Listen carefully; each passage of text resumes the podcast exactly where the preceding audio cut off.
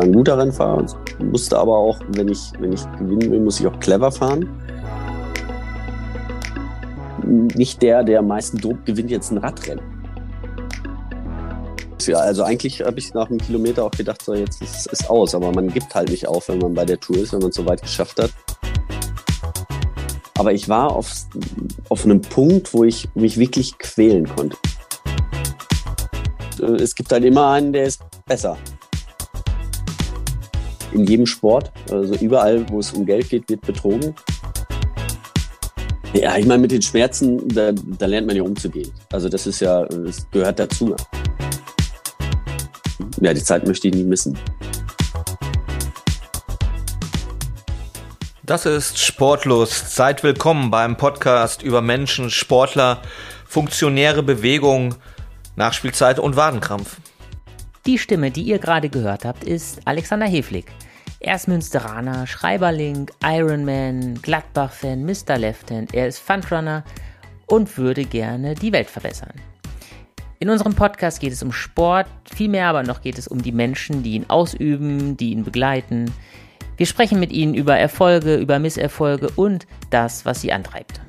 Und mit dabei ist auch Ulrich Schaper, Backpacker, Crossfitter, Holzarbeiter, Publizist, Watzmann-Besteiger, Werder-Anhänger und er würde gerne das Klima retten. In Münster geboren begann er im zarten Alter von 10 Jahren mit dem Radsport. 2001 wurde er Profi und blieb es 15 Saisons. Er fuhr in dieser Zeit siebenmal die Tour de France und nahm viermal am Giro d'Italia teil. Er war deutscher U23-Meister und dreimal deutscher Straßenmeister. Er feierte 16 Profisiege und gewann 2004 als erster Deutscher überhaupt das Bergtrikot beim Giro d'Italia. Mittlerweile ist er 40 Jahre alt, hat zwei Kinder, lebt wieder in Münster und arbeitet als sportlicher Leiter und ARD-Experte. Herzlich willkommen, Fabian Wegmann. Ja, vielen Dank. Hallo. Fabian, ähm, so als Ex-Radprofi, ähm, kann man das überhaupt äh, ganz einfach normal Fahrrad fahren? Oder ist das immer ein anderes Radfahren? Nein, das geht immer. Ich, ich kann, kann alle, alle, na nicht alle, an alle Geschwindigkeiten kriege ich auch nicht mehr hin, aber langsam geht auch sehr, sehr gut. Doch, durchaus. Okay. ähm, das heißt also, das kann auch am Wochenende passieren, dass du dein äh, Auto zu Hause stehen lässt und mit Fahrrad in die Stadt fährst. Oder sagt man dann doch schon mal, ach komm, wir nehmen doch das Auto? Äh, nein, also ich, ich, ich fahre fast nur noch, äh, oder was heißt nur, in der Stadt fahre ich eigentlich mit dem Fahrrad, sei denn, ich muss äh, einkaufen oder habe fünf Kinder dabei. Ähm, ansonsten bin ich ja immer mit der Holland-Leze unterwegs und dann aber auch in einem gemäßigten Tempo. Okay. Ja. Ähm, wie, viele, wie viele Räder hast du äh, privat noch? Also ähm, vielleicht auch wie viele, wie viele, wie viele Rennräder hat man da, bewahrt man sich da so eine gewisse Leidenschaft für die Technik? Ja, schon, doch. Ich habe von, von fast allen Teams habe ich noch ein Rad zu Hause. Wir hatten ja letztes Jahr im Rahmen auch zum, vom Münz, äh, Sparkes Münsterland Giro habe ich mal so eine kleine Ausstellung gemacht am Prinzipalmarkt äh, mit der ISIS. Äh, da haben wir ähm, ja mal die Räder ausgestellt und da hatte ich acht Räder. Ähm, ich habe aber noch ein paar mehr. die waren aber nicht so in dem Zustand, dass man sie zeigen konnte.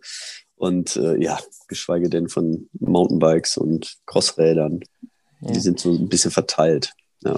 Ich äh, habe irgendwo diese Zahl gefunden: 161.093 Kilometer als Profi. Ist das. Ja, weiß nicht, wo du die her hast, aber das. Äh, die hat Alex ja, mir ja. geschickt. oh ja, der kann gut rechnen, dann äh, wird das stimmen. Ja. Wie, viel, wie, viele, wie, viele, wie viele Kilometer also fährst du momentan noch? Also was hast du das irgendwie im Blick? Also, also früher bin ich um die äh, 30.000 Kilometer im Jahr gefahren als Profi. So plus minus. Ähm, jetzt sind es, ähm, ich würde sagen, fünf ich würde gerne ein ganzes Stück mehr machen, aber viel mehr ist es nicht geworden. Ich, ich zähle aber auch nicht mehr so nach. Also ich habe jetzt nicht jedes Mal einen Tacho dabei oder äh, zeichne jede Fahrt auf, sondern ich fahre jetzt, wenn es mir Spaß macht und dann ist mir auch egal, wie lang das ist, wie viele Kilometer das sind. Äh, und wie gesagt, wenn ich jetzt mal am Mountainbike sitze oder am Crossrad, dann schafft man natürlich auch nicht so viele Kilometer. Mir geht es einfach darum, wieder oder weiter Zeit auf dem Rad zu verbringen. Jetzt meldet sich mal der Rechenkünstler, äh, ja. wie das gerade gesagt wurde. 161.000 Kilometer habe ich tatsächlich nachgelesen. Ich habe es ausgerechnet. 15 Profisaisons, ähm, bist du nur Rennkilometer gefahren, also 161.000, also viermal um die Erde. Aber die entscheidende Frage war gerade, weil du über Kinder gesprochen hast, ähm, würdest du dich trauen, deine Kinder mit dem Auto zur Schule zu bringen? Nein. Weil die Schule, die ist äh, 125 Meter von mir von uns entfernt. äh, Habe ich auch noch nie gemacht. Bringt auch nichts, weil der Weg zum Auto, zum Schlüssel äh, wäre länger als eben drüber laufen. Ja. Du, hast, du hast zwei Kinder, einen, äh, den, den Otto und die Leni. Sind die irgendwie, wandeln die irgendwie in deinen Spuren und sagen, ich, wir müssen auch äh, Radfahren oder sehr schnell Radfahren oder viel Radfahren? Nein, nee. Ähm, also klar, der Größere, der fährt schon mehr Rad und äh, mit dem fahre ich auch ab und zu, aber ähm, ich meine, ich habe in dem Alter auch überhaupt nicht ans, ans Rennradfahren gedacht. Da bin ich auch irgendwie mit einem BMX-Rad durch die Gegend gefahren und das ist auch noch ein bisschen früh in dem Alter. Ähm, der macht seinen Turmspringen, da ist er sehr motiviert drin und äh, fährt sehr gerne Roller und die Kleine macht noch alles, was es so gibt. Also das ist noch viel zu früh zu sagen, was die machen und äh, ich zwinge da auch keinen dazu. Aber Turmspringen oder Wasserspringen für, einen, äh, für einen Jungen ist ja schon, das ist ja schon was Mutiges, ne? Also da muss man schon, äh, äh, wie man sagt, den Arsch in der Hose haben, um ja. mal vom 3-Meter-Brett zu springen. Kannst du das auch? Kannst du gut schwimmen und kannst du auch so einen Körper vom da, das ist das. Also der, äh, jetzt gestern, was hat er in Auerbach hat er gelernt, glaube ich. Irgendwie rückwärts abspringen, vorwärts Salto. Äh, ist das ein Auerbach? Könnte nicht, sein, ja. Sieht schon äh, ziemlich wild aus. Ähm, da habe ich nur gesagt, nee, das äh, ist jenseits meiner Vorstellungskraft irgendwie. Ähm, ich finde das super cool und er springt halt gerne Trampolin und sowas, aber so diese Drehungen und sowas, das waren, waren nie mein Ding. Also ich hätte es gerne gekonnt, aber ich habe es nie gemacht. Also hat er mehr von Mama als von Papa? Oder kann. Äh, ja, auf jeden Fall, weil der denkt immer, na, der tut sich ja auch nicht weh. Also ich, ich war immer Try and Error und der guckt sich das vorher schon immer ganz genau an, was er, äh, was er kann, was er macht und äh, oder was er, wie das funktioniert und macht's dann und dann funktioniert das. Ich war eher so derjenige, der gesagt, okay, kann ich auch, mache ich mal und dann hat's halt nicht geklappt. Try and Error, da sind wir schon beim Thema. 15 Jahre warst du Profi. 2001 hast du deinen ersten Vertrag unterschrieben. Davor hast du schon semi-professionell äh, Radsport betrieben als U23-Fahrer und du bist dann 15 Jahre Profi gewesen. Das ist eigentlich mehr äh, als ein durchschnittlicher Radprofi ähm, in einem ja in einer Profikarriere leisten kann. Äh, nach 15 Jahren Profi, was was ist hängen geblieben? Was, wenn du jetzt so daran zurückdenkst, was ist der erste Impuls, der dir einfällt? Eine wunderschöne Zeit. Also es hat wirklich, ähm, wenn man sein, sein Hobby zum Beruf machen kann. Ähm, ich habe so viele Länder gesehen, so viele Menschen kennengelernt, äh, so viele nette Menschen und ähm, ja, die Zeit möchte ich nie missen. Also war wirklich äh, ja ganz intensive Zeit auch. Ne? Du sitzt auf dem Rad, fährst durch die Gegend hat, nimmt man Gegend, eine Gegend wahr, dass man sagt, oh, das ist aber schön hier, hier muss ich nochmal zurückkommen, privat, oder, oder ist das dann doch äh, Leben am Anschlag und die letzten 80 Kilometer wird Vollgas gefahren und ich krieg sowieso nichts mehr äh, mit, außer dem Reifen vor mir, den ich irgendwie versuche zu halten? Ja, also im Rennen kriegt man nicht viel mit. Ähm, mhm. da, das ist so. Aber man ist ja nicht nur, ich meine, Rennen fährt man dann maximal mal sechs Stunden am Tag. Ne? Ansonsten mhm. ist man ja dann auch in dem Land unterwegs. Oder also wenn ich jetzt zurückdenke an die kanadischen Rennen in Amerika zum Beispiel, dann ist man ja auch mal, mal ein Stück vorher da. Man reist nicht nur abends vorher an, sondern äh, ist eine halbe Woche vorher schon da, trainiert da auch und da kriegt man natürlich die Eindrücke. Da ist man natürlich nicht am Anschlag. Mhm. Und da habe ich schon viele ja, vieles mitgenommen und äh, ja, bin auch jetzt so in der Nachzeit oder nach meiner Karriere öfter mal an Orte gefahren, die ich damals mal gesehen habe und gesagt, oh, da muss ich jetzt mal hin, irgendwo in Alpen oder sowas, wo ich, äh, ja, wo man da halt mit dem Camper hinfährt und dann ein bisschen wandern geht und nicht äh, Anschlag dann weg hochfährt. Zum jetzt Beispiel Ver Ver Verbier fahre ich immer sehr gerne Ski. Ich bin da mal bei der Tour, war meine Zielankunft. Ich konnte mich nicht mehr daran erinnern, wie das damals ausgesehen hat. Ich dachte, ja, da war ich irgendwie und jemand hatte mich da angesprochen und äh, das war zum Beispiel klar, man, bei so einer Tour, man, da ist Zielort, man fährt da hoch, fährt durchs Ziel, das sieht alles anders aus, ganz viele Leute, man fährt nur noch dann durchs Ziel zum Bus und fährt direkt wieder runter und da kriegt man nicht viel mit. Apropos Tour, äh, das muss ich fragen, weil Verbier, äh, ich weiß, dass du mal, äh, dass du mehrfach, Ja, Verbier, aber du bist, äh, ähm, ja, ich versuche jetzt mal ein bisschen den großen Bogen zu spannen. Ähm, aber ich weiß, dass du mal, du bist mehrfach Alpe d'Huez hochgefahren bei der Tour de France. Und da gibt es eine Geschichte, von der ich gehört habe, und ich würde gerne von dir wissen, ob die stimmt. Du hast damals äh, äh mit deiner Frau telefoniert im Hotelbett nach dem, nach dem Rennen. Also sie war in Münster, du warst in Alpe d'Huez im Hotel. Und du hast dir, glaube ich, immer einen Luxus erlaubt äh, nach solchen Etappen. Du hast eine kleine Tüte Gummibärchen gegessen. Stimmt das? Musst du ja, ja oder nein sagen? Auch eine große. auch eine große. Und die Legende besagt, dass du so kaputt gewesen bist, dass du also die ersten Gummibärchen gegessen hast und dann eingeschlafen bist und am nächsten Morgen mit so einem Klumpen Gummi im Mund aufgewacht bist. Das Handy lag neben dir und ähm, ja, das, das ist das. Ist das richtig? das ist richtig. Wie kann man danach dann am nächsten Tag wieder Radfahren? Das ging auch nicht gut, das kann ich dir sagen. Ich war nach zwei Kilometern, glaube ich, bei der Etappe abgehängt. Äh, das ging direkt hoch zum Galibier. Ähm, kann mich noch erinnern, losgefahren. Äh, Moreau attackiert bei Kilometer null und nach einem Kilometer stand da 42 Kilometer bis zur Bergwertung. Und dann ab da ging es berghoch und da war ich abgehängt und bin den ganzen Tag ja, am Anschlag gefahren. Und äh, ich glaube, nach 90 Kilometer war ich, habe ich das Gruppetto erreicht. Also bin ich von hinten wieder zum Gruppetto hin. Und ähm, ja, da weiß man nicht, wie es ist. Also eigentlich habe ich nach einem Kilometer auch gedacht, so jetzt ist es aus. Aber man gibt halt nicht auf, wenn man bei der Tour ist, wenn man es so weit geschafft hat. Und man hat halt auch manchmal, also vor, vor allen Dingen ich, das war nicht der Rundfahrer für drei Wochen. Und dann hatte ich wirklich ab und zu mal einen richtig schwarzen Tag. Und äh, dann hofft man einfach, da fährt man, fährt man und hofft, dass es irgendwie reicht. Ähm, und das hat dann auch gereicht mit der Karenzzeit, aber ähm, oft weiß man morgens ähm, nicht, wie, wie es geht, wie man sich äh, aufraffen soll. Aber wenn man sich erstmal draufsetzt und so einigermaßen warm ist, dann ist man wieder in demselben Modus, dann geht es. In dem Kontext muss man sagen, da, damals hat es geklappt, am Galibier nochmal ranzufahren. Ich kann mich aber daran erinnern, äh, auch eine schöne Tourgeschichte, nee, schön eigentlich nicht, für mich schon, aber für dich nicht. Äh, da waren wir in Montabon. Äh, du hattest am Tag zuvor versucht, das Gruppetto, zu erreichen und bist mit drei Weltklasse-Fahrern quasi abgehängt worden und aus dem Zeitlimit gefallen. Obwohl du wirklich, ich glaube, sechs Stunden lang 200 Puls gehabt hast und versucht hast, noch zu überleben. Äh, was, was motiviert einen dazu, obwohl man weiß, in den nächsten sechs Stunden werde ich es nicht schaffen? Ich, ich kann mich noch erinnern, die Etappe begann mit einem Anstieg. Ihr wart sofort abgehängt. In dieser Gruppe war, glaube ich, auch Jimmy Casper, einer der besten Sprinter der damaligen Zeit. Ihr wart zu viert und ihr kamt nicht mehr ran. Was motiviert dich, sechs Stunden lang diesen, auf Deutsch gesagt, Scheiß dann noch weiterzumachen. Ja, genau. Juan Antonio Fletcher war auch noch dabei.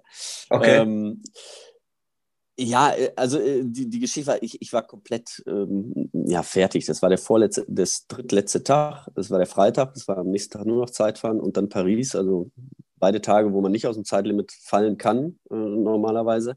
Ähm, ich war nur fünfmal gestürzt in der, äh, in der Tour und ähm, mein Immunsystem war komplett, komplett im Arsch. Ich hatte so eine Druckurtikaria, meine Hände waren geschwollen, meine Füße, ich konnte, ich konnte eigentlich gar nichts mehr. Und eigentlich hätte ich auch rausgemusst. Und ähm, Cortison hätte damals dagegen geholfen. Äh, das stand aber auf der Liste, beziehungsweise das Team hat gesagt, ähm, man hätte eine Sondergenehmigung kriegen können. Aber das Team hat gesagt, nee, wir sind in der MPCC. Das war so eine Vereinigung, die gesagt haben, wir sprechen uns dagegen aus. Wenn ein Fahrer so krank ist, dass er Cortison braucht, dann äh, hat er in einem Rennbetrieb nichts zu tun. Deswegen durfte ich das da damals nicht nehmen und habe es dann aber einfach probiert, weil ich dachte, ich wusste, meine Familie ist äh, schon in Paris, die waren schon auf dem Weg und dann bist du nach drei Kilometern abgehängt und du denkst, also das Einzige war eigentlich nur, ich wusste, wie geil Paris ist, wie schön das ist, nach drei Wochen um Champs-Élysées einzufahren ähm, und wie ich ja fast drei Wochen schon gelitten hatte, dann will man nicht einfach aufgeben und das motiviert einen dann einfach weiterzumachen. Ähm, und man weiß ja auch nicht, wie das Zeitlimit ist. Dann nehmen die vorne mal ein bisschen raus, dann kommt man wieder ein bisschen näher ran und äh, gut, im Endeffekt waren es, glaube ich, zwei Minuten, um die es dann, die es dann nicht gepasst hat. Weil du es gerade selber gesagt hast, äh, die Familie, die hat in Paris schon gewartet. Wie sehr, so deine Einschätzung, oder wahrscheinlich wirst du es ja auch äh, aus Gesprächen mal erfahren haben, wie sehr leidet die Familie mit, wenn man an so einem Rennen teilnimmt? Und man diese Bilder ja immer auch dann vor Augen hat, wie man an so einem Berg ist, wie kaputt man ins Ziel kommt, im, im schlimmsten Fall noch irgendwo einen Sturz im, dabei hat. Ja, das ist, ist ganz unterschiedlich. Meine Mutter, die hat sich das nie angeschaut, äh, die Rennen, die konnte das nicht sehen, eben wegen diesen Stürzen. Ähm, ja, meine Frau hat das auch nicht so viel geguckt, eben weil man halt Angst hat, dass man äh, irgendwie sieht, dass der, der Mann dann vielleicht da stürzt. Ähm, ja, die haben schon immer mitgefiebert, auf jeden Fall. Aber ähm, jetzt auch nicht zu extrem. die wussten ja, dass es mein Beruf ist, haben die auch gesehen. Äh, oder ja, wenn man das irgendwann so lange macht, dann ist, ist es halt ein Beruf ne, und nichts Außergewöhnliches. Ich kann ist mich noch erinnern, es war in dem, Entschuldigung, Uli, aber ich, ich, kann mich noch erinnern, wir waren in diesem Hotel in Montabon und du kamst mhm. die Treppe runter und die Überschrift hieß äh, äh, in den westfälischen Nachrichten damals, der Mann in Mull. Äh, das war so meine Vorstellung am Tag davor, als du aus, rausgefallen warst. Wir hatten uns dann für den nächsten Morgen verabredet und dann kam ein alter Mann die Treppe runter, äh, tatsächlich getaped in kurzen Hosen, T-Shirt, ganz dünn, äh, bis ich dann merkte, also es ist kein alter Mann von 65, sondern Fabian Wegmann, der total, total lediert war, also wirklich angeschlagen war, sichtbar angeschlagen war und ähm, äh, ja, wie hast du das ausgehalten? Wie hast, wie hast du die Schmerzen ausgehalten und was macht das mit einem mental, so ein Moment? Ja, ich meine, mit den Schmerzen, da, da lernt man ja umzugehen. Also das ist ja, es gehört dazu, einfach zum Profi sein. Also entweder kann man das, äh, kann man die handeln oder auch nicht. Also da, wo du mich gesehen hast, da waren mit Sicherheit nicht die körperlichen Schmerzen die größten. Mhm. ähm, weil das, das geht auch so Hautabschürfung, klar, die tun weh, aber das sind jetzt auch nicht unerträgliche Schmerzen. Also da hatte ich schon andere äh, Dinge. Ähm, da waren die seelischen Schmerzen vor allem viel größer. Ja. Und was das hast ist, du dann auch gesehen. was ist denn als Radprofi wichtiger? Also die Leidenschaft für den Sport oder die Leidensfähigkeit? Beides, beides kann man, glaube ich, so nicht sagen. Ähm, die Leidensfähigkeit, die ist schon extrem wichtig. Aber ich habe auch, ähm, die Leidenschaft muss da sein, aber ich habe auch äh, ja, Teamkollegen gehabt, die einfach sehr talentiert waren und nicht so eine große Leidenschaft hatten wie andere, die ja nicht so talentiert waren, die wirklich ganz viel Leidenschaft reingesteckt haben, aber es nicht so weit gebracht haben. Also die ähm, Leidensfähigkeit ist schon, schon sehr wichtig, dass man das äh, ja, mitbringt, aber dazu gehört natürlich, also ich kann ja nur leiden, wenn ich auch Leidenschaft mit reinbringe irgendwie, ja? also wenn ich es auch will. Ja. Ähm, Alex hat das, hat das eben gesagt, deine Teilnahme bei der Tour de France, beim Giro. Äh, du bist nie die Vuelta gefahren? Nee. Äh, äh, wie kommt, wie, wie, wie, kommt das? Also wie, wie kann man so ein, so ein Rennen ja, sozusagen selbst aussortiert oder durchs Team? ja. Nee, das lag einfach daran, dass zu demselben Zeitpunkt immer Rennen lagen, die bei denen ich einfach äh, besser war. Also da waren viele Klassiker, die Herbstklassiker vor allen Dingen, auch die, äh, die Weltmeisterschaft äh, stand dann immer ähm, im Fokus. Lange Zeit waren, ähm, sind, gibt's immer noch die kanadischen Rennen, äh, bei denen ich immer gut gefahren bin. Und ähm, ja, deswegen hat sich die Frage gar nicht erschlossen. Also Vuelta, drei Wochen Rundfahrten waren grundsätzlich nichts für mich. Ich habe ja auch nie eine Etappe bei einer drei Wochen äh, Rundfahrt gewonnen. Das war einfach äh, ja, dafür hat es dann nicht gereicht. Ähm, diese Eintagesrennen, die waren mir immer sehr wichtig und da gab es halt eine Menge. Plouet war immer zum selben Zeitpunkt, äh, Cycl Hamburger Cyclistics damals hießen ja noch, ähm, Highway Cyclistics hießen sie damals äh, und äh, dann die ganzen italienischen Herbstklassiker, äh, bei denen ich immer gut gefahren bin und deswegen, die lagen immer zum selben Zeitpunkt oder liegen auch immer noch und deswegen bin ich da nie gefahren. Wir müssen mal zwei, drei Sachen äh, aufarbeiten, die äh, wichtig sind. Kannst du dich noch an deinen ersten Profisieg erinnern und wo war das? Äh, ja, äh, Italien. Ähm, frag mich nicht nach dem Namen. ich könnte ihn sagen, soll ich ihn sagen? Ja, sag, sag, sag, ihn bitte. Ja. Also Grand Prix Cita de Rio, Salicetto e Correggio am 29. Juni 2003. Jetzt kommst du. Das war, ich weiß gar nicht, wo das liegt, aber irgendwo Correggio, Salicetto. Es war ein Grand Prix und es war ein hochwertiges, es war ein hochwertiges Rennen eigentlich, ne? Also es war kein, ja. es war jetzt keine Kirmesrunde, äh, ne? Nein, nein, es war, war schon wirklich ein, ein großes Rennen und ähm, ah, das war also der Name war mir nicht mehr, nicht mehr ganz geläufig. Aber, also ich kann die sofort ja, abrufen. Ich weiß nicht, wie das ja, bei dir genau. ist, aber ja, ich bin halt Mathematiker, ne? Ja. ähm, aber das war auch, das war ein Rennen. Ich, ich glaube, wir waren fünf Mann, Spitzengruppe, fünf oder sechs Mann. Und die, ich habe gemerkt, irgendwie heute, ähm, wenn ich da ankomme, dass das läuft. Also ich bin äh, sehr, sehr schnell im Sprint auch und habe auch gemerkt, ich bin fixer als die anderen. Ähm, bin dann allerdings so, ich weiß nicht, 15, 20 Kilometer vom, vom Ziel in so einer Haarnadelkurve gestürzt. Und ähm, da habe ich schon alles schwinden sehen und ähm, die sind aber ganz normal weitergefahren und ich hatte auch nichts Schlimmes. Ich bin nur so leicht weggerutscht auf so ein Sandstückchen, bin wieder hingekommen und ähm, dann war ich so motiviert irgendwie und ähm, da wusste ich wirklich, also das war, ich glaube auch eins der, also ganz wenigen Rennen, die ich gewonnen habe, wo ich, wo ich vorher schon wusste, dass ich irgendwie, dass ich gewinnen kann, weil ich äh, ja, mich da so gut gefühlt habe damals.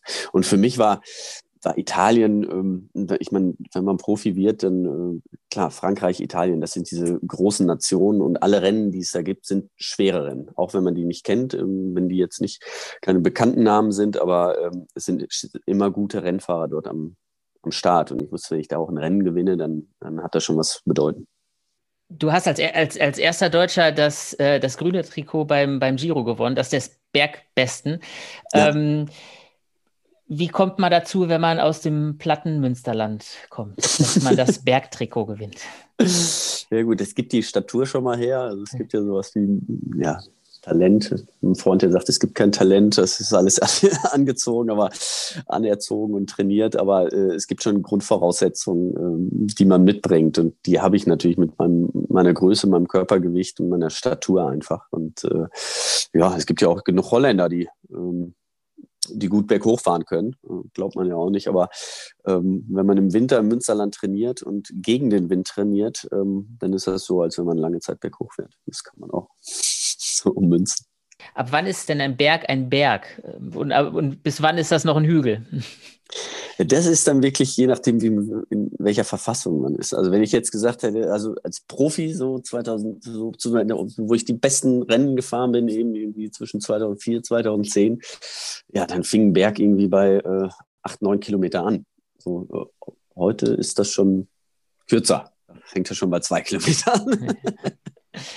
Nein, aber es sind ja kurze Dinge. Also ein richtiger Berg sind ja, das sind ja quasi Pässe, das sind dann schon welche, sagen wir, zwischen 10 und 15 Kilometer. Ja. Ähm, hast du mal einen Berg gehabt, vor dem du dich gefürchtet hast oder eine, eine, verbunden auch mit einer Etappe vielleicht?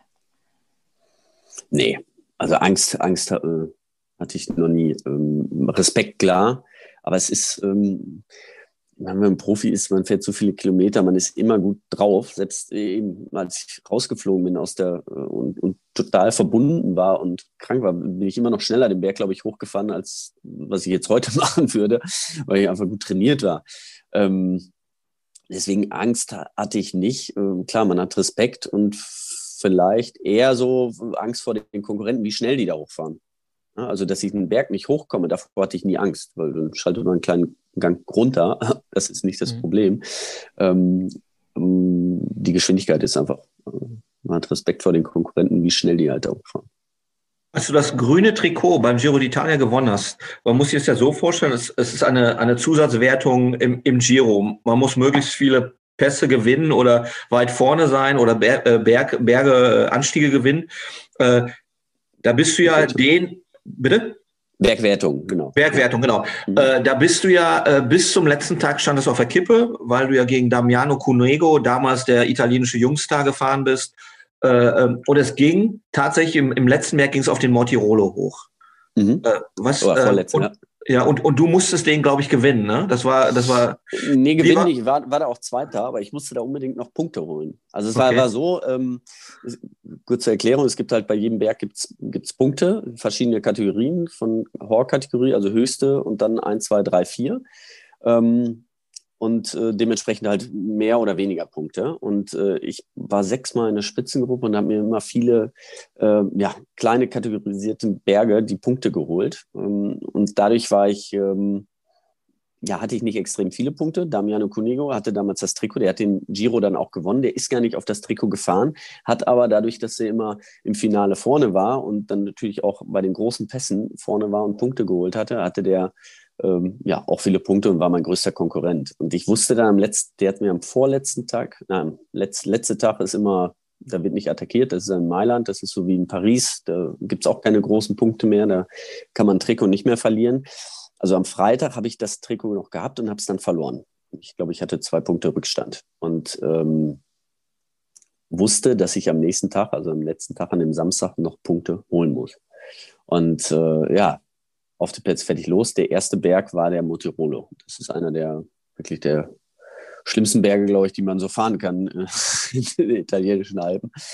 Ähm, und äh, ja, ich habe es dann geschafft, in eine Spitzengruppe wieder reinzukommen und äh, war am Ende dann oben Zweiter. War eine sehr große Spitzengruppe, das war auch mein Vorteil. Dadurch hat äh, hinten auch keiner Punkte holen können. Und ähm, ja, ich war Zweiter, habe damit genug Punkte geholt und äh, hatte damit einen Vorsprung vor Damiano Cunego. Er hätte mir das Trikot dann nochmal auf dem letzten Berg abnehmen können. Ähm, dadurch, dass aber hinten äh, Fahrer hinterhergesprungen sind. Äh, also ich war dann abgehängt. Für mich war dann, ich habe alles gegeben, äh, diese Punkte zu holen, weil ich genau wusste, den zweiten Berg schaffe ich gar nicht mehr. Das äh, war damals nicht drin irgendwie. Ähm, habe dann also gewartet auf die, äh, auf die Gruppe hinten, wo Damiano Cunigo noch nicht drin war. Äh, bin dann in der Fläche nochmal alles gefahren, damit ja die auch die Punkte abgreifen. Und das hat dann im Endeffekt auch gepasst und gereicht. Und ja, zwei Punkte, glaube ich, Vorsprung hatte ich hinterher. Was ist so schlimmer, Mortirolo? Die Steigung oder Asphalt? Ach, die Steigung, die Steigung. Äh, Asphalt ist auch nicht schön, aber ähm, der hat halt zwischendurch wirklich bis zu 18 Prozent. 18 Prozent muss man sich vorstellen. Äh, ähm, man fährt auf 100 Metern 18, 18, 18 Meter. Meter, hoch, ne? Mhm, genau, so genau. ist das. Ja. ja. So ein Kilometer 180. Ja, das gibt es ja im Münsterland nicht, so eine Steigung. Ich glaube, die höchste, die, die, die stärkste, schlimmste Rampe ist, glaube ich, 13, 14 Prozent irgendwo in den Baumbergen, nicht? Ja, sowas, genau. Ja, ja. Das wird es ja nicht geben. Wir haben vorher über äh, Tour de France gesprochen und du hast gesagt, äh, äh da hat es nie äh, für einen Sieg gereicht. Du warst zweimal so im, im Dunstkreis. Das eine Mal bei der, bei der, bei einer Etappe in Foix. Ich weiß noch, äh, ich war auf dem Weg nach, das Foix liegt in den, in dem, nahe der Pyrenäen in ähm, französisch-spanischen ähm, Grenzgebiet und du warst in so einer elf- oder zehnköpfigen Gruppe.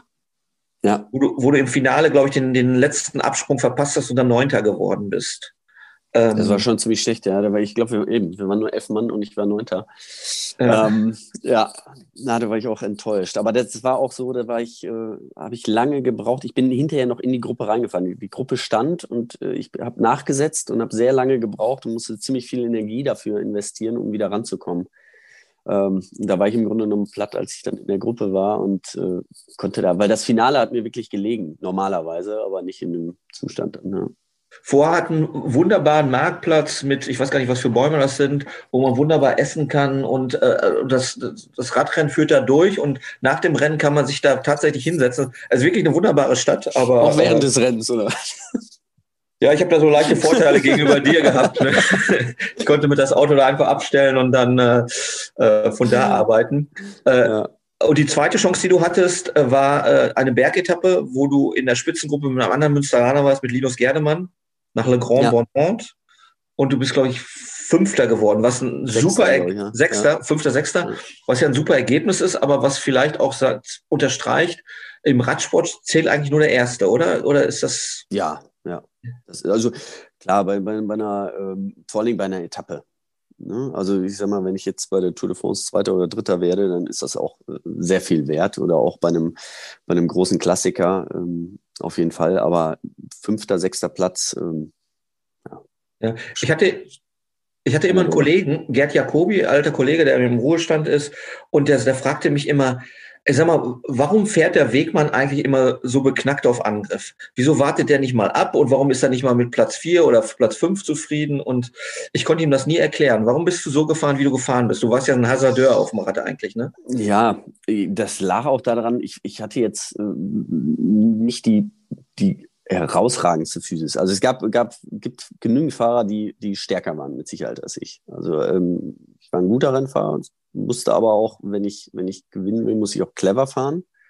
Und ähm, ja, muss halt gucken, äh, ich war gut im Sprint, aber auch nicht ein Sprinter. Ich war gut am Berg, aber auch kein reiner Bergfahrer. Und ich muss halt gucken, dass ich, wenn ich attackiere, dass ich Leute hm, um mich schare, mit denen draußen bin, wo ich dann vielleicht besser im Sprint bin. Und ähm, deswegen ähm, ja, brauchte ich nicht abwarten und dann äh, mit dem Sprinter irgendwie ankommen. Ist deshalb, ich, ich versuche jetzt mal den, so ein bisschen den Kreis zu schließen. Du hast mal gesagt, das beste Rennen meines Lebens, da bist du Dritter geworden. Ja. Bei der Lombardei-Rundfahrt, Rennen der fallenden Blätter, äh, äh, ein Wahnsinnsrennen. Man kann es auch in YouTube nochmal in Teilen nach, äh, nachschauen. Du bist da Dritter geworden. Warum war das der beste Tag in deinem Leben als Radfahrer? Wir haben gerade darüber gesprochen, du bist 30.000 Kilometer, hast du trainiert im Jahr, du bist 160.000 Rennkilometer gefahren. Aber der beste Tag deines Radsportlebens 2006 ja. im, September, im Oktober. Also eins der, ne? natürlich, wenn man ein Rennen gewinnt, ist das natürlich äh, die erste deutsche Meisterschaft, so ein Gefühl hat man nicht, aber ähm, ich war einfach, ähm, ja, ich konnte so äh, ich hatte äh, trainiert, klar, da habe ich die Jahre vorher auch und danach auch genau dasselbe. Aber ich war auf, auf einem Punkt, wo ich mich wirklich quälen konnte und wo, wo ich das Gefühl hatte, so, ähm, da geht immer noch mal ein Stück mehr. Ähm, ich war jetzt, ähm, also wenn, wenn man, ich bin gestürzt auch am, gleich am Anfang. Ähm, ich, ich, ich war auch sehr selbstbewusst irgendwie. Das, das ist auch, das hat, man hat Tage, an denen das so ist. Man weiß, man hat trainiert irgendwie und irgendwie steht man auf und denkt, boah, weiß nicht, irgendwas stimmt heute nicht. Und dann hat man halt mal Tage, äh, wo man denkt, ja, das, das wird heute, das wird heute was. Und äh, das war einfach so ein Tag. Und ähm, weil es auch einer der schönsten war, ich meine, es ist ein Monument, das ist eins der fünf Monumente, die es gibt im Radsport, eines der größten Rennen. Und ähm, ich konnte damals mit Paolo Bettini am den Berg hochfahren. Ähm, der war eine Woche vorher Weltmeister geworden. Und ähm, ja, das war einfach, äh, einfach großartig. Wir hatten halt, taktisch waren wir auch einen Vorteil. Wir waren drei Mann in dieser Spitzengruppe damals. Äh, Bettini war noch dabei, der für den ähm, Herr Rebellin, für den eigentlich das Team hätte fahren sollen, aber er konnte in dem Moment dann die Attacke nicht mitgehen. Ich konnte die mitgehen. Und da habe ich einfach gemerkt, das ist, ja, wenn man, wenn der Kapitän sagt, nee, fahr du, weil ich kann nicht und man kann dann, dann ist es einfach ja, das ist so ein Tag, äh, dem, und man den dann nutzen kann, ist es einfach äh, das Schönste, was man, was man so erleben kann. Ja, es gibt, es gibt ein Markenzeichen von dir und in diesem Rennen wurde das besonders deutlich und die Frage muss gestellt werden. Die, man sah bei keinem Fahrer das Leiden so im Gesicht wie bei dir. Also du weißt, man, man, man hat es gesehen, das war, äh, wie, wie du gekämpft hast. Und der Reporter fragte damals bei der Lombardei-Rumfahrt, äh, verzieht er nur sein Gesicht oder weint er schon? Hast du mal, hast du mal geweint im Rennen? Es gibt, glaube ich, noch ein anderes Foto. Es war auch beim Giro damals mal. Ähm, da war ich nämlich auch in der Spitzengruppe und äh, hätte diese Hawk-Kategorie, also einen der höchsten Berge, ähm, ich in der Spitzengruppe mit drüber gefahren. Und dann sind die aber so schnell gefahren, die Runde, dass ich nicht mehr mitfahren konnte. Und von hinten kam das Feld mit den Besten, also es war kein Feld mehr, das waren auch nur noch 15, 20 Fahrer. Und die haben mich, ich glaube, 800 Meter vor dem Gipfel eingeholt. Und ähm, weil ich wusste, wenn ich die Punkte hole, dann habe ich das Trikot auch sicher. Da wurde es mir dann halt genommen oder wie auch immer, das konnte ich nicht mitfahren. Da war ich schon, da habe ich, glaube ich, ein Tränchen verdrückt irgendwie. Aber ähm, das hatte sie auch gesagt, also quälen, das war meine Stärke. Ähm, ich konnte, das konnte ich als Jugendlicher schon. Ähm, ich weiß, mein, ähm, wenn mein Vater mich zu den Rennen gebracht hat und ja, ich im Ziel irgendwie auf dem Boden lag äh, nach dem Ziel, nach dem Zielstrich und ich völlig ausgepowert war, haben die immer gesagt, was machst du denn mit deinem Sohn da? Das kann ja nicht wahr sein. Das kam aber von mir. Also ich bin, das kann ich einfach und das ist ein Talent von mir und ich kann halt über den Punkt gehen. Das ist ein Vorteil bei Eintagesrennen, aber auch ein Nachteil bei bei großen Rundfahrten, bei längeren Rundfahrten, weil das macht man halt nur einmal und am nächsten Tag äh, muss man dem natürlich Tribut zollen. Ist das für dich auch so, eine, so ein Nervenkitzel zu sagen, naja, ich fahre lieber für mich alleine einen Berg hoch oder ich reiße vorne aus, als in diesem großen Pulk sich durch die Provence zu schieben, sage ich mal? Nee, Nervenkitzeln nicht. Also es war schon immer wenn ich attackiert habe, das, das ist, ist dann schon berechnend. Also ich muss ja gucken, was, was sind meine Chancen? Wie, wie, wie, wie kann ich dieses Rennen gewinnen? Was, was habe ich für Möglichkeiten irgendwie? Äh, wer sind meine Konkurrenten? Und äh, es gibt halt immer einen, der ist besser. Also das, das ist grundsätzlich, das weiß ich, das habe ich auch mhm. gelernt. Und man muss nur wissen, wer das ist und den einschätzen, sondern gucken, dass man den vielleicht isoliert bekommt, beziehungsweise äh, ja, sich selbst von dem isoliert. Ja. Wie muss man sich das denn grundsätzlich vorstellen? Also in, vielleicht innerhalb eines Teams, aber auch innerhalb dieser ganzen Radsportfamilie. Also sind das eher Kollegen oder sind das auch Freunde? Nein, es sind auch Freunde. Also teils, teils. Es ist, ich glaube, wie in einem ja, normalen Berufsleben auch. Ähm, wenn man jetzt äh, in der Redaktion sitzt, dann hat man Leute, mit denen ist man wirklich sehr gut befreundet und dann hat man auch einfach nur Kollegen, ähm, mhm. mit denen man einfach gut zusammenarbeiten muss. Also ähm, das ist unterschiedlich. Man hat natürlich dadurch, dass man mit dem Team war ich über 200 Tage im Jahr unterwegs. Nicht immer mit denselben Leuten äh, unbedingt, aber man hat schon die eine oder andere Nacht äh, mit demselben im Hotelzimmer verbracht. Und das verbindet dann natürlich auch und da entstehen natürlich auch gute Freundschaften. Ja. Welches ist denn der, der beste Kapitän? Du bist für einige große Teams gefahren. Welches ist denn so der beste Kapitän, für den du je gefahren bist? Also schwer zu sagen. Also ähm, damals ein Cancellara oder auch ein Frank Schleck, ähm, die waren schon wirklich äh, gut, wie sie ein, ein, Team geleitet haben. Auch ein, ein Ryder Hasterdal, ja, damals den Giro gewonnen hat. Ähm, das waren schon Leute, die also ich, ich, ein guter Kapitän war für mich immer jemand, der, der keinen großen Druck aufgebaut hat. Der, der hat selber den Druck und ähm, der hat einfach geguckt, dass es seinem Team gut geht, dass sie auch Spaß haben am Radfahren und sich dann halt zu 100 Prozent ähm, ja, für den Kapitän dann opfern. Und äh, ich habe genug andere gehabt, die dann gesagt haben, ja, du musst jetzt das machen und das und fahr so und äh, mehr das mit der Brechstange probiert haben und das funktioniert. Ich glaube grundsätzlich auch im Sport ganz, äh, ganz selten. Da gibt es ja eine der kuriosesten Szenen äh, äh in deiner Radsportkarriere, ähm, die auch mit dem Kapitän zusammenhängt. Äh, du bist in Spanien, du bist in der Spitzengruppe, ihr seid zu dritt, du, dein Kapitän David Rebellin, den dritten weiß ich gar nicht mehr. Ähm, Alejandro Valverde. Alejandro Valverde. Aber es war keine okay. Spitzengruppe, es waren, waren, ja, wir waren so 40 Mann oder sowas, ja. Und Fabian Wegmann hat im Zielspurt die besten Beine und muss seinen Kapitän vorbeilassen, klatscht ihn noch locker auf den Rücken und auf der anderen Seite schießt Valverde durch und gewinnt das Rennen, weil du deine, deinem, deiner Pflicht nachkommen musstest, einem Gesetz im Radsport und deinen Kapitän vorlassen musstest. War das so? War das ein unangenehmer, ein peinlicher Moment, ein kurioser Moment? Wie würdest du das beschreiben? Alles. Das, das war, ich glaube, mein zweites Profijahr. Ähm, und äh, ja, David Rebellin war mein Kapitän, war auch äh, normal schneller im Sprint und äh, ich habe den Sprint halt angezogen. Ähm, davor war so eine Schikane, wir waren immer noch ein relativ großes Feld, 50, 60 Fahrer. Und ähm, ja, ich habe den Sprint angezogen, habe gemerkt, geguckt, da kommen jetzt nicht mehr viele irgendwie. Das war ziemlich lang gezogen, dadurch, dass ich recht schnell durch die äh, Kurve vorher auch gefahren bin.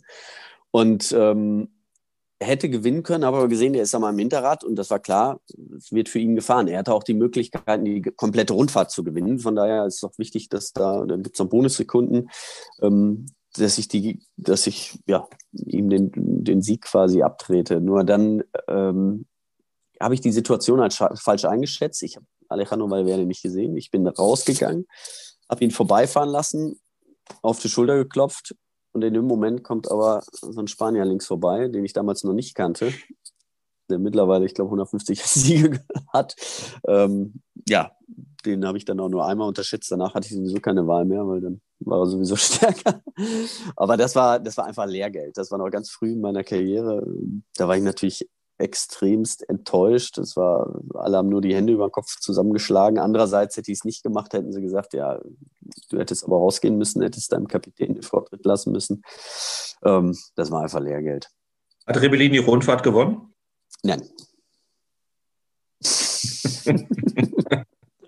Das, das, das zweite Kuriosum, äh, äh, das, an das ich mich sehr gut erinnern kann, äh, war äh, 2006 Münsterland Giro, erste Auflage. Ähm, wa was passiert im Finale? Eine vier Spitze, vierköpfige Spitzengruppe, ich kann es kaum aussprechen. Unter anderem mit dir und Linus Gerdemann, Paul Martens, den viert, der vierte fällt mir jetzt nicht mehr ein.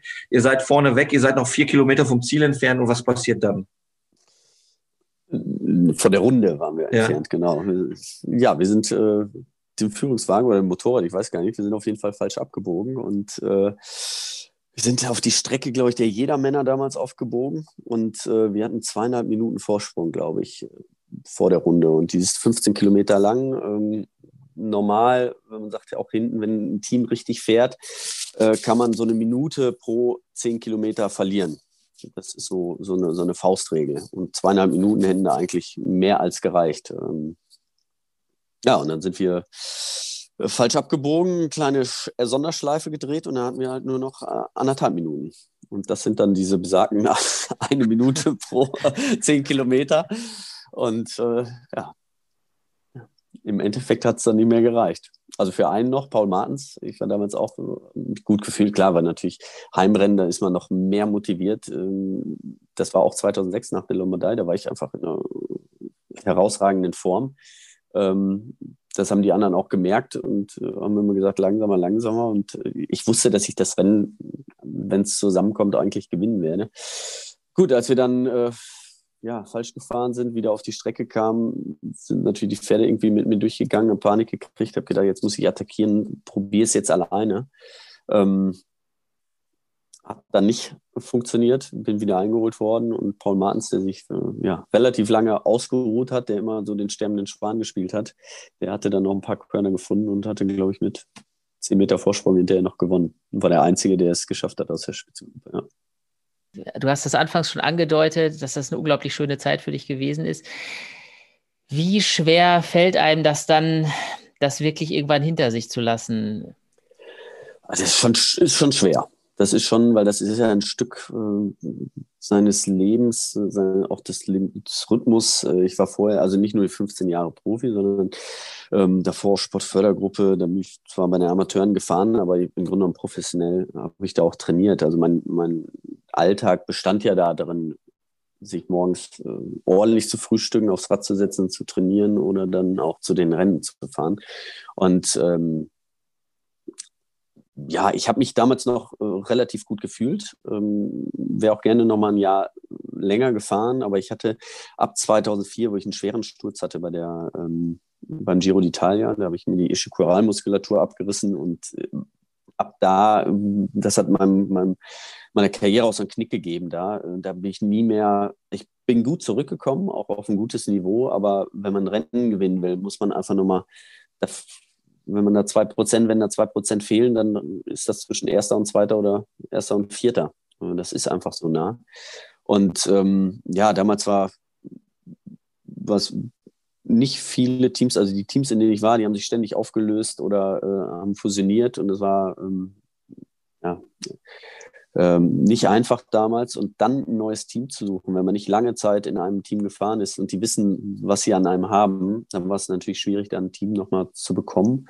Und damit habe ich am Anfang schon sehr gehadert, das muss ich schon sagen. Ähm, Im Endeffekt war es genau die richtige Entscheidung, aber das ist, äh, ich habe das hinterher gemerkt. Äh, ich bin auch noch in den ersten anderthalb, zwei Jahren nach meiner Karriere auch sehr, sehr viel Rad noch gefahren. Ich brauchte das auch, der Körper braucht das einfach. Man kann nicht von heute auf morgen, wenn man jedes Jahr 30.000 Kilometer fährt, einfach aufhören.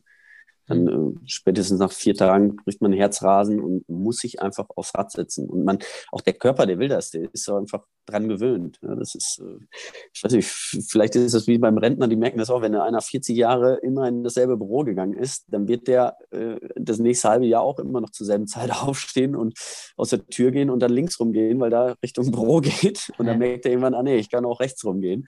Also so ist das einfach. Und äh, ja, wenn man was mit Leidenschaft macht und das dann irgendwann aufhört, dann ist es auch, glaube ich, normal, dass man da so ein bisschen wehleidig ist. Ja. Wie, wie war das denn? Wehmütig. Wehmütig. Wehmütig. Ja, wehleidig auch. Bist du auch ein das bisschen, weiß ich ja. ja. ähm, aber wie war das denn? Bist du zu deiner Frau gegangen und hast gesagt, das war's jetzt? Oder ist das ein Prozess? Gibt es einen Moment, ja, wo du sagst, so, dass du es dass erkannt hast? Ja, das ist schon ein Prozess. Also ich habe das ja schon abgesehen ne? und man macht sich natürlich Gedanken und redet auch drüber und ähm, was will ich überhaupt, äh, weil ich gesagt habe, so jetzt in so einem Team will ich jetzt nicht weiterfahren, wenn soll schon auch die erste Kategorie sein oder bleiben. Und ähm, als ich gemerkt habe, das wird nichts mehr, ähm, ja, dann hat man das halt äh, entschieden, akzeptiert, äh, wie auch immer. Ja.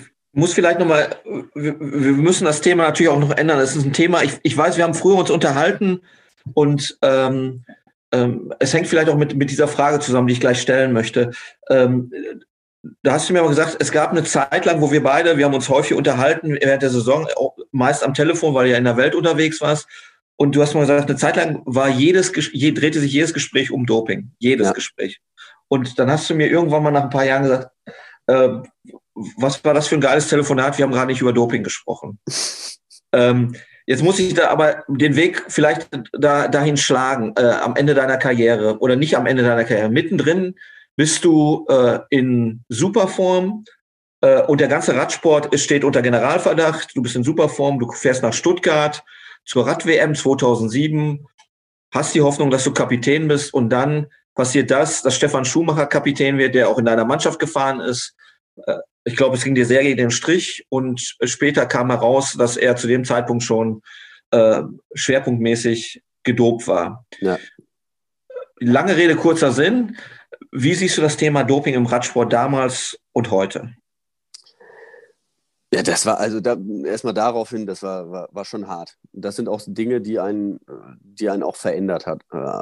Das war, äh, ich habe bin immer sehr naiv oder sehr gut, glaube ich, immer an die Sache rangegangen, habe immer gedacht, ja, das wird schon nicht so schlimm sein und so viele werden das nicht machen. Ich bin nicht damit in Berührung gekommen und habe auch nie danach gefragt, aber dass ich da gesehen habe, wie viele das dann hinterher auch gemacht haben ähm, und dann drüber nachdenke, was, was hätte ich gewinnen können, wenn das nicht gewesen wäre. Ähm, das ist schon teilweise echt heftig. Ähm, ich hatte mich hat vor es ist aber auch schon drei oder vier Jahre her, bin ich Elfter beim Flash Wallon geworden und mir hat ein Belgier eine E-Mail geschickt und mir geschrieben, äh, herzlichen, herzlichen Glückwunsch zum Sieg beim Flash Wallon. Da habe ich gesagt, wieso? Ja. ja, weil alle anderen waren in dieser Fuentes-Affäre oder waren äh, halt positiv getestet in der Zeit.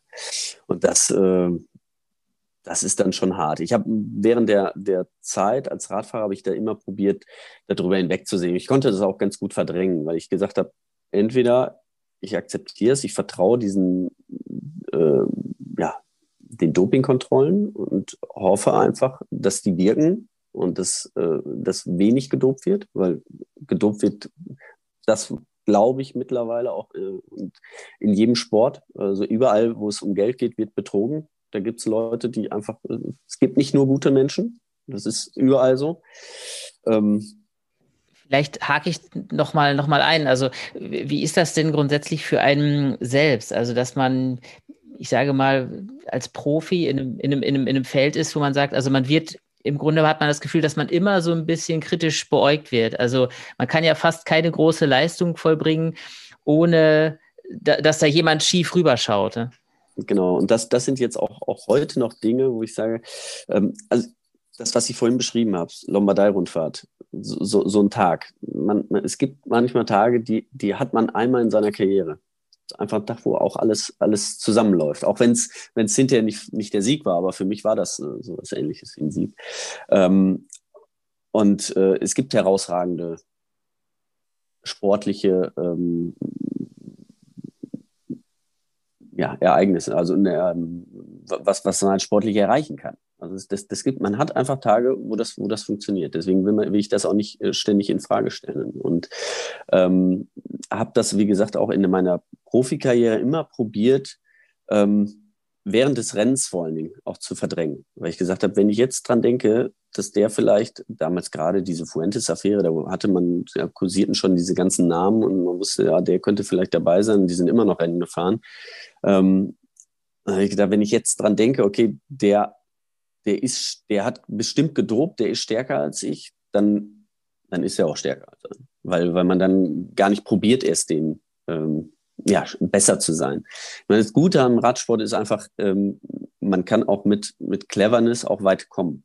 Also das ne, Windschatten fahren, äh, taktisch clever fahren. Äh, das, nicht der, der am meisten dobt, gewinnt jetzt ein Radrennen. Das ist so ist es auch nicht, weil, weil wenn der einfach doof fährt, den ganzen Tag im Wind fährt, dann funktioniert das nicht. Also man muss auch clever fahren und man kann auch als schwächerer Fahrer einen stärkeren Fahrer schlagen. Und das, das hat mich halt auch immer fasziniert und da habe ich immer dran geglaubt und ich wusste immer, es muss alles super für mich laufen, damit ich dann äh, auch ein Rennen gewinne. Aber die Wahrscheinlichkeit, dass jemand mit, mit Doping oder mit einem ausgeklügelten System, und jetzt gucken wir mal auf die ganz großen, T-Mobile oder äh, äh, Track mit Armstrong, äh, dass die gewinnen, war ja mit Doping höher. Also das, das, das ja. hat jetzt ja, das, das war so. Das war ja, so. Ja. Äh, was hätte es denn mit dir und deinem Umfeld gemacht, wenn du zum Beispiel so überführt worden wärst, wie es für Zabel oder für Rolf Aldag gilt, die ich gesehen habe in der, in der Pressekonferenz bei, bei T-Mobile, die ausgepackt haben. Oder Udo Bölls, der Heilige ja. aus, aus Rheinland-Pfalz. Ne? Also ein super Typ, aber äh, keiner konnte glauben, dass, dass, dass er was gemacht hat und er hat es ja dann später zugegeben. Ja. Was hätte das mit deinem Umfeld gemacht? Wie, wie ah, das wäre, keine Ahnung, Katastrophe gewesen. Ne? Ich meine, äh, ich habe auch immer, ich will immer selber, egal was auch heute, äh, wenn ich was mache, will ich in den Spiegel gucken. Ja? Und äh, ich bin auch so erzogen worden, äh, für mich im Profisport, klar, da zählt nur der Sieg. Aber äh, für mich gerade so die Anfangsjahre, äh, ich habe auch Leichtathletik gemacht, ich war nicht der Größte, ich war immer sportlich ziemlich unterlegen. Und für meinen Vater war das auch immer, der hat mir das beigebracht, dass es auch ein fünfter Platz ein tolles Ergebnis sein kann.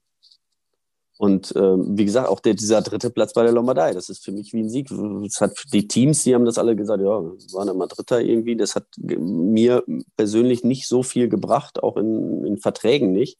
Aber für mich war das so äh, mit das Größte. Und das ist, ist eine Einstellungssache auch. Und äh, deswegen ist das, was das gemacht hätte, wenn wie, also das ist ja auch hypothetisch. Ja. Was, was, was, würdest du denn heute sagen? Doping, Dopingsünder sollen komplett aus dem Sport rausgenommen werden? Hast du eine Meinung dazu? Muss das von Fall zu Fall beachtet werden? Hast du Verständnis für solche Jungs oder Frauen auch?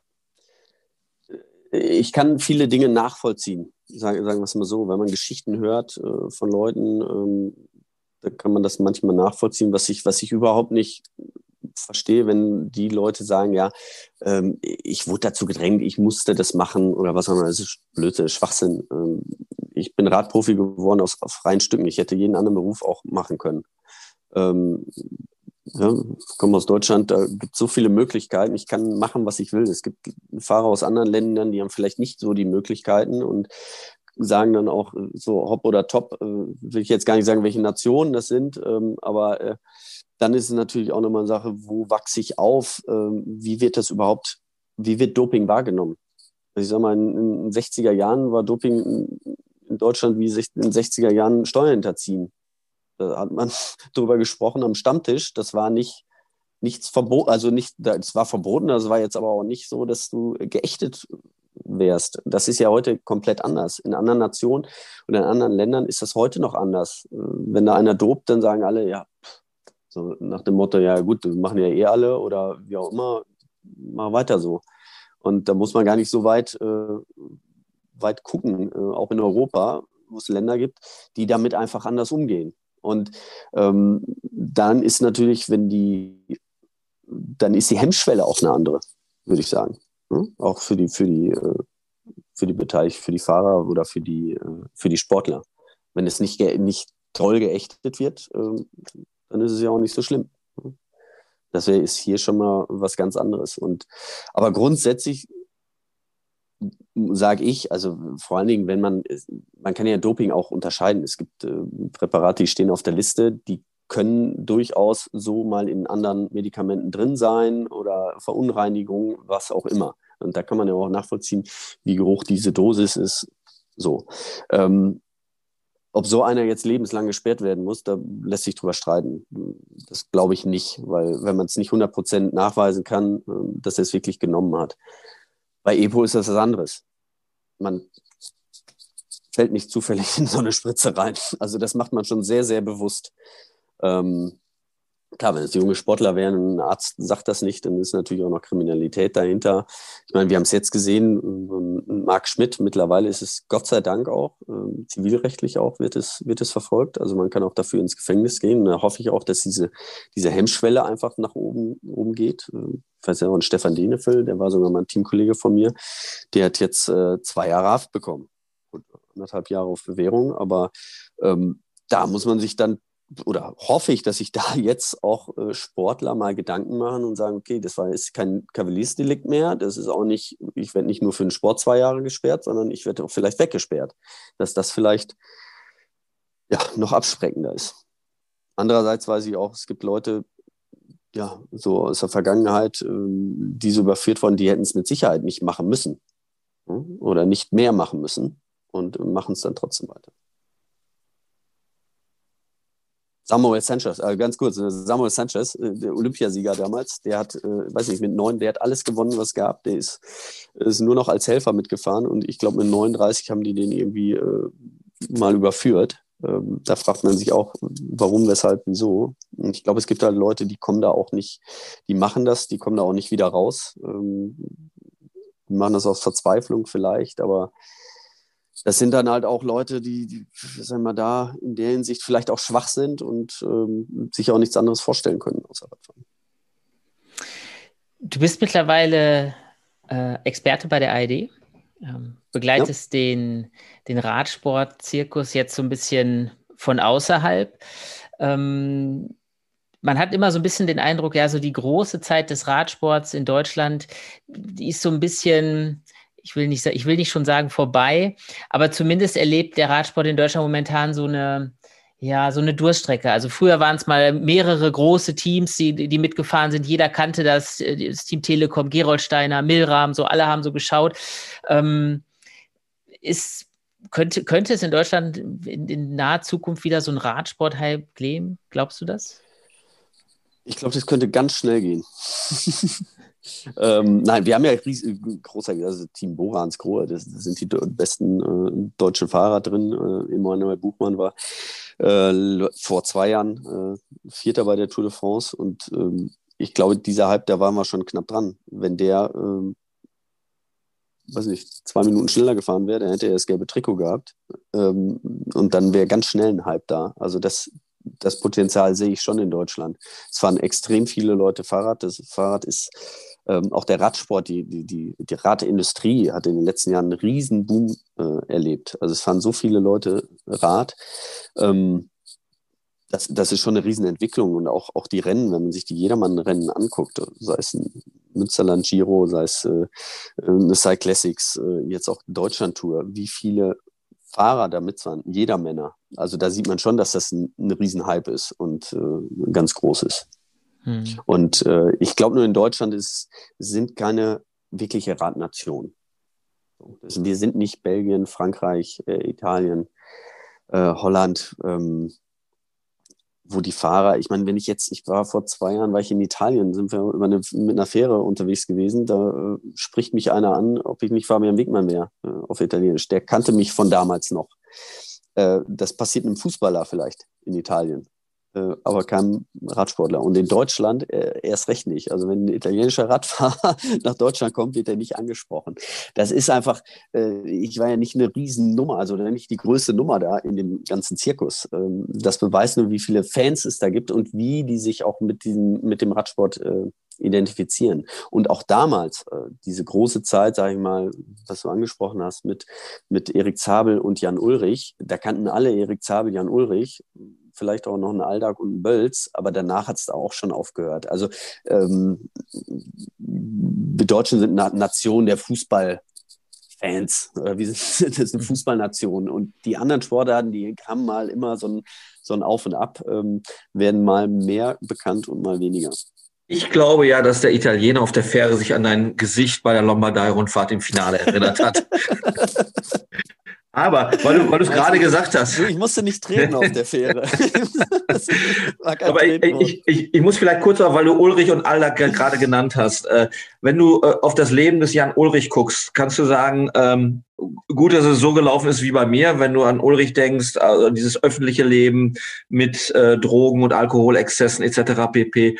Und äh, die zweite Frage, die, die sich da anschließt, äh, Aldak hat ja äh, geschildert, wie er, wie er an sein Zeug äh, gekommen ist. Er ist nicht in die Spritze gefallen, aber er hat sein Epo, das hat er ja damals berichtet, irgendwo in der Ukraine bestellt. Die Fläschchen waren nicht richtig verdreht und hat sich das Zeug trotzdem gespritzt. Ähm, Äh, hat sich dein Verhältnis zu den Kollegen, die überführt worden sind, ist das ein anderes geworden? Kannst du da heute doch so rangehen, wie du als Fahrer, äh, ähm, ohne voreingenommen zu sein, an die Fahrer rangegangen bist? Hat sich da was verändert für dich?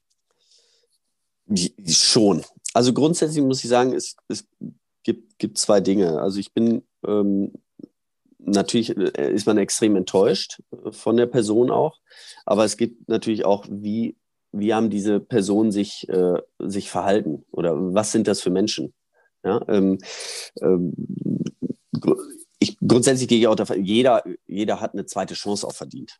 So, aber eine zweite, dritte, vierte, irgendwann ist es dann halt auch mal vorbei. Und ähm, es gibt halt Leute, ähm, man kann es zum Beispiel bei uns damals, Gerolsteiner, gab es einen Bernhard Kohl und einen Stefan Schumacher. Und Bernhard Kohl hat da genauso mitgemacht. Der wurde überführt und hat sofort gesagt, ich habe das gemacht, das war meine Entscheidung und es tut mir leid und äh, hat aufgehört mit dem Radsport. Und Stefan Schumacher hat äh, elf äh, ähm, gegen elf Leute geklagt und hat das ewig in die Länge gezogen, hat äh, probiert, irgendwelche Leute damit reinzureißen, die damit gar nichts zu tun hatten. Und äh, bis es halt nicht mehr ging, bis es ihn überführt hatten. Und dann hat er gesagt, ja, ihr wusstet das ja alles und äh, hat sich ja, so verhalten einfach. Und äh, mit solchen Leuten kann ich kein einziges Wort mehr sprechen. Hast du noch Kontakt? Bernhard Kohl habe ich auch keinen Kontakt und habe auch kein mhm. Wort mit dem gesprochen, weil ich auch extrem enttäuscht war. Aber da könnte ich es mir vielleicht eher mal vorstellen, mit dem nochmal einen Satz zu reden als äh, mit anderen. Ja, also ich würde fast schon sagen, Uli, ähm, eigentlich sind fast alle Fragen äh, beantwortet, oder? Äh, wir müssen das vielleicht später nochmal nachholen, ähm, äh, was uns sonst noch so einfällt. Aber eigentlich, aber eigentlich sind alle Fragen beantwortet, oder, Uli? Ja, zwei, zwei hätte ich noch. Also wir können irgendwann noch mal eine zweite Folge machen. Äh, genau, für heute die letzten beiden Fragen. Gerne. ähm, Fabian, wann, wann hast du das letzte Mal etwas zum ersten Mal gemacht? Das letzte Mal etwas zum ersten Mal. Das ist eine gute Frage. Ich habe mich letztens, nein, das habe ich nicht. Stimmt nicht. Das habe ich schon mal gemacht. ähm, ich, ich zum ersten Mal ähm, Homeschooling. Ich bin jetzt Lehrer. das habe ich seit einiger Zeit zum ersten Mal gemacht und dafür aber sehr intensiv. Okay. Ähm, ähm, wenn du dir aber äh, das wollte ich noch eben sagen, ne? Also wenn du eine Mathehilfe brauchst, du hast ganz am Anfang des Gesprächs gesagt, ich wäre Mathematiker, also Dreisatz kriege ich noch hin, ne? Wenn du Hilfe ja, brauchst. Ich schicke ihn dir gerne vorbei. Aber er macht das sehr gut. Also ich glaube, er ist besser als ich bald. er ist wahrscheinlich auch besser als Alex. Ähm, Denke ich auch, ja. ja. Aber unter uns. Die, ähm, die letzte Frage. Wenn du dir Münster Sommernachtskino vorstellst, dass die Leinwand runtergehst und äh, du könntest dir mal für einen Moment aussuchen, was denn da für eine Botschaft, für ein Zitat, für eine Message stehen könnte, die du bestimmen darfst. Was wäre das? Was könnte ich bestimmen? Ähm, ja, lebt, lebt alle in Frieden. lebt miteinander und in Frieden. Ich glaube, das ist jetzt, äh, aber lebt auch intensiv. Das könnte, ich, könnte man auch noch mit äh, reinbringen. Ähm, ja, ich glaube, jetzt gerade in den Zeiten äh, ist es, glaube ich, ganz wichtig. Wenn man so die Bilder sieht, die, die gerade so um die Welt gehen in, in, oder in vielen Ländern einfach, äh, dass man da nicht nur auf sein eigenes äh, so oder nach seinem eigenen Interesse strebt, sondern auch mal guckt, äh, was ist denn für, für uns alle oder für, auch im Endeffekt hinterher vielleicht auch für mich am besten. Ja. Super. Fabian Wigmann, vielen Dank, äh, dass du da gewesen bist. Dankeschön. Hat Danke sehr, Viel, sehr viel Spaß gemacht hier. Ja, mir auch. Wir leben miteinander in Frieden ja. und bis bald. Ja. So ist es. Bis bald, ja.